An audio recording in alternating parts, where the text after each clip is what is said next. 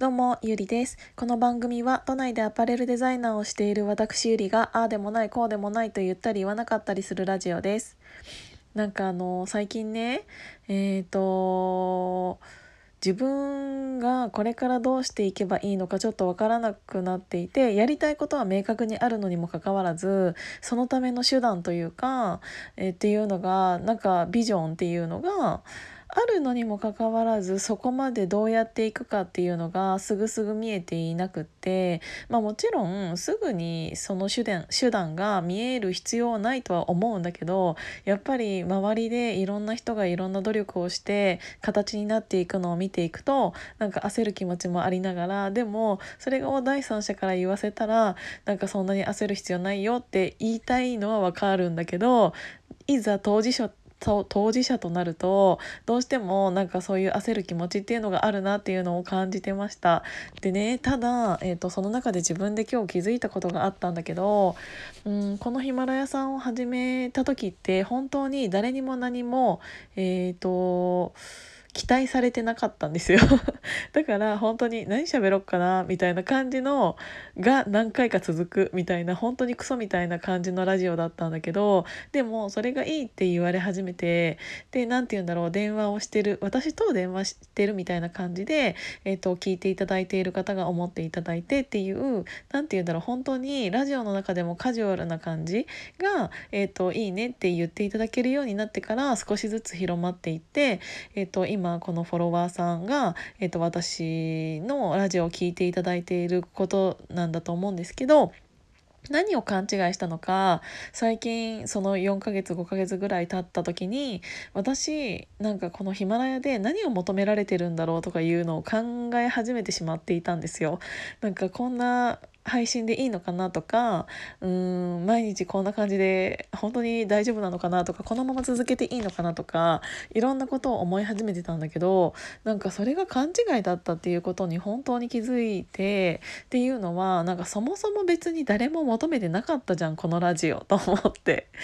なんて言うんだろうなんかやっぱり一番最初って別に誰が聞いてくれるとかもわからないままとりあえず自分で始めてみようと思って喋り始めたら楽しくなっちゃって喋り始めたのがきっかけだったのね。でそれがたまたま誰かが聞いてくれてそれを面白いよって言ってあの広めてくれる方がいてっていうのって本当に全部がたまたまだったし私はその時別に誰にも何も求められていなかったの。なのにもかかわらずこうやって、えー、とフォロワーさんが増えたり、えー、とランキングが上位に上がることによってなんか自分が求められてるんじゃないかっていう錯覚を起こしてでなんかこの5ヶ月ぐらい経った時に私ってこのままでいいのかなとかこんな喋り方でこんなことばっかり喋ってていいのかなとかなんか急に不安になってしまう時っていうのが最近すごく続いていたんです。ただなんかそれって私何を勘違いしていたんだろうってちょっと本当に思っていてなんかなんて言うんだろうな。別にみんなそもそも私のこういうことが聞きたいとかそういうのがあるわけじゃなくって本当になんか内容がない回だったとしても声を聞いてたら落ち着くよとか最近言っていただけてもう本当にそれがありがたいなと思ってなんか内容なんて別にぶっちゃけどうでもいいんだよって言ってくれる友達がすごくいてなんかそれを聞いた時に私何を勘違いしてたんだろうと思ってなんか別に何て言うんだろう。な誰の私が何かを成し遂げた誰でもないわけだしインフルエンサーでも何でもない私がなんか急に誰かにみんなに何かを求められているみたいな勘違いをすることによってなんか何を喋ってるかよく分かんなくなってっていうその勘違いがマジでいらなかったなっていうのをすごく最近気づきました。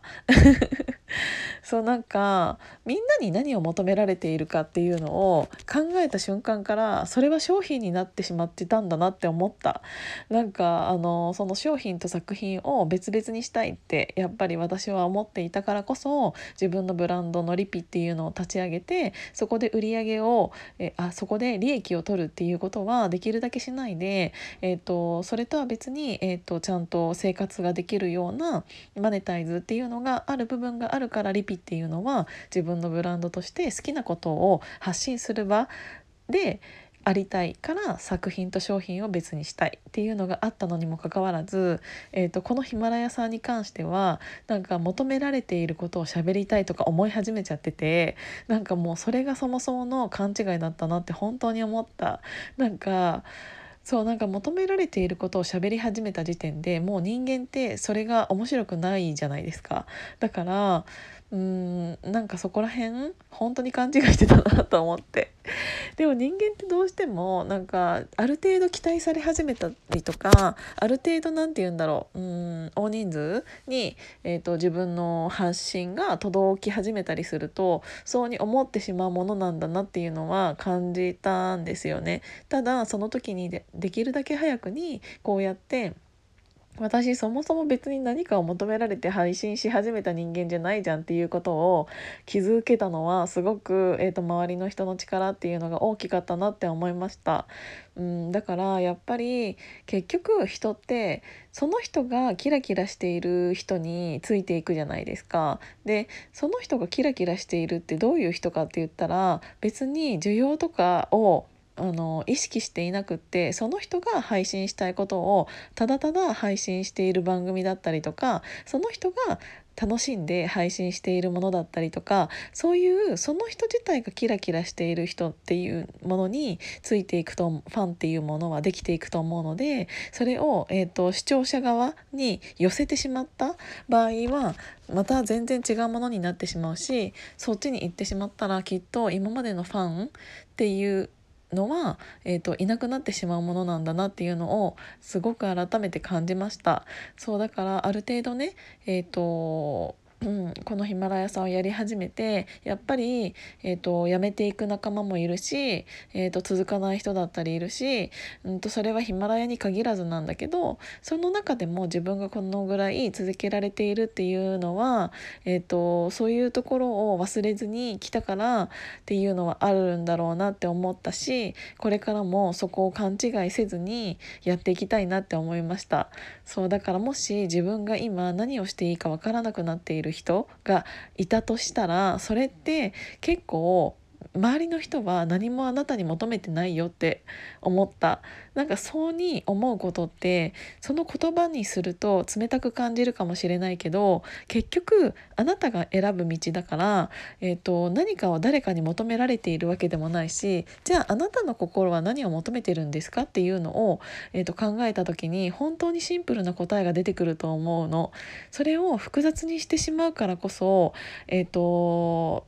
間に落ちてしまうようなものを作り上げてしまったりってなってしまうと思うので、えーと、そこら辺っていうのは早くに気づいて、えーと、結構物事ってシンプルなんだなっていうのを、えーと、思う感じてほしいなって思って今日の配信は終わ終わりにしたいと思います。今日も聞いていただいてありがとうございました。じゃあまたね。